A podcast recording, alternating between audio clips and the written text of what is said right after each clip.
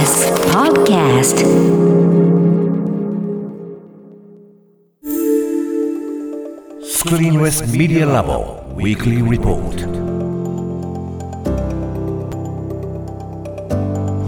TBS ラジオが設立した音声メディアなどの可能性を追求する研究所スクリーンレスメディアラボ。毎週金曜日のこの時間はラボのリサーチフェローで情報社会学がご専門学習院大学非常勤講師の塚越健二さんに最新の研究成果などを報告してもらっております。塚越さんよろしくお願いいたします、よろしくお願いします。お願いします。さて今週はどんなお話ですか？今日はですね、まあ、音の最新技術を紹介しようかなということで、イオンを発見する技術だったりとか、あとやっぱちょっと盗聴できちゃうっていう技術だったりとかですね、うんまあ、そういったものについてご紹介したいんですが、はい。一つイオン？はい、イオンあの異なる音ですね。あの変な音だなってやつ。そうですね、うん変な音ということですね。何か異常があるぞってやつですよね。そうなんです。あの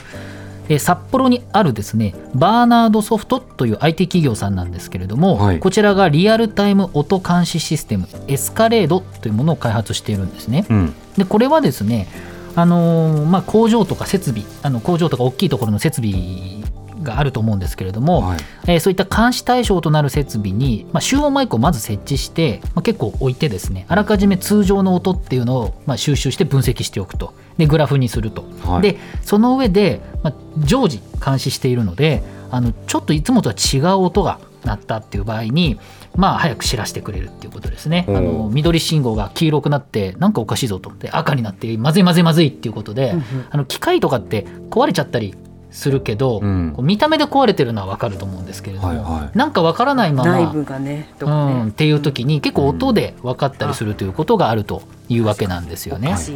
でもちろんその人間の会話といった異常じゃない音っていうのもあらかじめ理解できますし、うん。その人間には聞き取ることができない周波数のイオンが検出できるということであの音って人間が全然わからない音って超音波含めていっぱいあるので、うんそういうところで変な音が出ちゃってるっていうことを分析できるということなんですね。はい。でそう考えるとその監視カメラみたいな映像で目に見える監視技術システムっていうのは普及しているわけですけれども、うんまあないっていうわけじゃないんですけれどもあの音の監視システムっていうのはこう目に見えないえー問題の早期発見に役立つ音の見える化っていうのを行うということだと思うんですね。監視じゃなくて官庁みたいになるのかな？かあそうですね管理してき聞いて管理するってことだから官庁。かんその言葉ってあるんですか、ね、官庁 っていうまあ響きがどうかと思いますけど。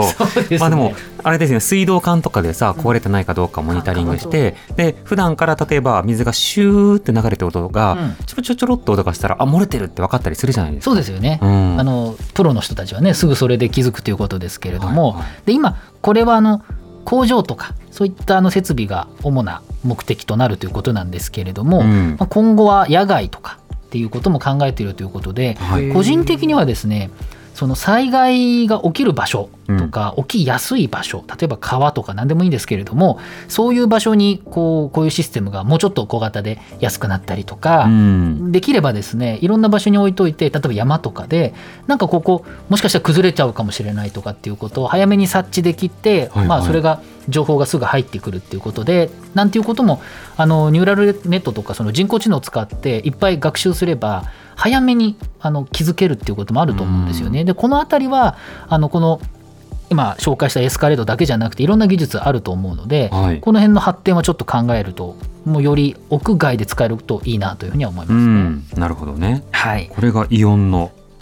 うん技術ってことそうですね。監視シスム。テムということなんですね。うんうんでもう一つはですねまあなんて言いますか。あの一つやっぱり盗聴のリスクが今いろいろいろと世の中にはあるということではいこれはですね、えっと、中国は石膏大学っていうところとアメリカのニューヨーク州立大学バッファロー校ここの研究チームが発表したんですけれども、うんミリ波って言われるですねあのミミリですね、はい1ミリ2ミリのミリちっちゃいやつ。ミリウェーブっていうものなんですけど、ミリ波って呼ばれている周波数帯の電波を使って、はい。防音環境の部屋の音も外部から盗聴ができるよっていう技術なんですね。ええいらん。今声揃っちゃったよ。いらんわけじゃないか使える時もね、まあ、例えばねスタジオで火災があった時に外からね中に人がいるかっていうのを聞けるとかね。まあちょっとねこれ何に使うんだっていうかあのこういうのはこういうのができちゃうということを知らせることによはいはい。って対策しましょうってこともあるので例えばハッキングとかね。うん。あの車がこうやってハッキングできるとか、はいはい。あの赤外線を取ってあの車開けられるっていう研究とかって、その対策してねっていうために作るっていうこともあるんですけれども、まあ、こういう研究があると。でちなみにこのミリ波というのはあの中波とか単波っていった7つある周波数帯の周波数の波の中でも最も周波数が高いマイクロ波っていうものに属しているものなんですね。うんでこのミリ波っていうのは一度に送ることができるデータ量っていうのが非常に多くて、はい昨今の 5G です。5G にも実はこのミリ波っていうのは採用されている周波数帯ということなんですね。うんでこの研究者たちはですね市販のこのミリ波を発生させるデバイスを使って部屋の外から壁を隔ててるわけですけれども室内を盗聴するシステムをまあ開発したと。はいで手順なんですけど、まあ、非常に難しいんですけど簡単に言いますとですねえ壁の外からこのミリ波っていうのを使って、えー部屋の中にいる対象者の位置を特定すると。うんそしてその喋ってる人の喉元の、はいはいえー皮膚振動っていうのを捉える。なるほど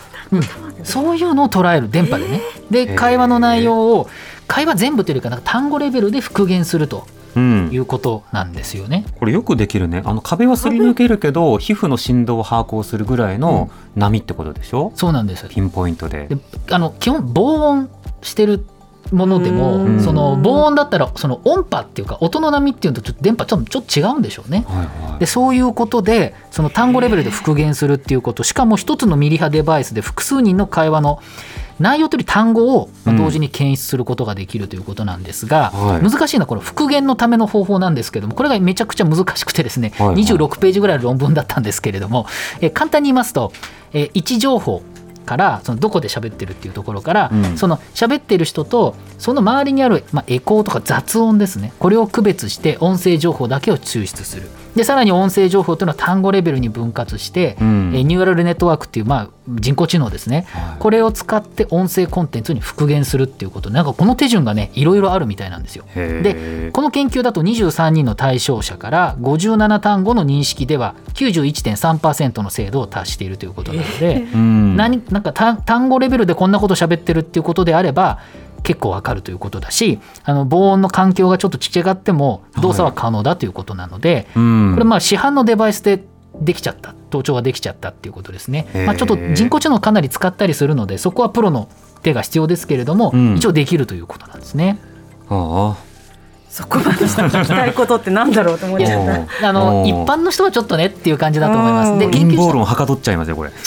この技術研究者の人たちは一応対策も必要だということで、はい。対策としては例えばその防音の対策だけじゃなくてこれ電波を使うので電磁シールドとか電あ波吸収剤。これを物理だけじゃなくて、う何かしらのまた別のシールドとか磁気とか。そうなんですよ。ではあ。あとは発話者の喉元に別の振動するデバイスを置くと。で、なんか喋ってる内容の、あの、ジャミングをするっていうことですね。これが必要なんだっていうことをやってるので。もう白兵戦士ができなくなったからガンダムが普及しましたじゃないけれども みんながスーツ着るとかすごいですよね。そういうことになるわけですか？本当そういうふうに書いてあったんですよ。で、はあ通常の生活だとちょっとあんまり想定できませんが、うんまあ、国家とか企業の重要機密情報とか使う場所とかではね、は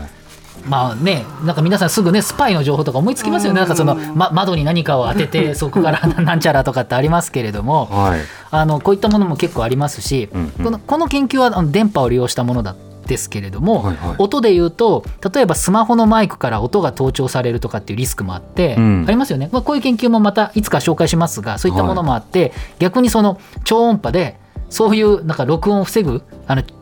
あの盗聴を防ぐためのなんかブレスレットとかを開発してる人もいたりするんですね。は要するにブレスレットしながら電話をしてると盗聴されてる場合にそれがジャミングできるっていう。あいやいたちごっこですね。いたち本当にいたちごっこなんですよ。そ。れブレスレットで盗聴を防げると思いきやそれ自体が盗聴させてるみたいなさ。あとちょっとブレスレットが強すぎて他のことができないと。普通の通話もなんか干渉しちゃってダメになっちゃうとかっていうことが結構あるということでなるほど。この辺もあるということなんですよ。だから一番最初にね紹介した音イオンを検知するっていうのはなかなかいいんですけれども、うん。こうなんでしょうね。技術っていうのはもうとにかくあのまあいいことにも悪いことも使えるっていうことでそれ自身はもう使い方によるということなんですけれども、うん。ちょっとね皆さんもやっぱこういうこと気になるとは思うんですけれども、はいはい。技術としてはやはりねあの先ほどチキさんおっしゃったようにいたちごっこだと思うんですけれども、ええ。いろんなものがまだまだ開発されているということなので、うんまあ、知るということから始めるというのは、まあ、重要なのかな。そうね、ルール作りするなら例えば国会とかでこんなこと論点でねちゃんと取り上げてっていうためにも有権者がしてないとダメですもんね。できちゃうから対策しましょうね、うん、悪用すんなよ。塚越さんの今日の報告はインターネットのメディアプラットフォームノートでより詳しく読むことができます。放送終了後に番組サイトにリンクアップしますのでぜひご一読ください。塚越さんありがとうございました。ありがとうございました来週もよろしくお願いします、スクリーンレスメディアラボウィークリーリポートでした。TBS ラジ TBS Radio オ荻上チキ荻上チキセッション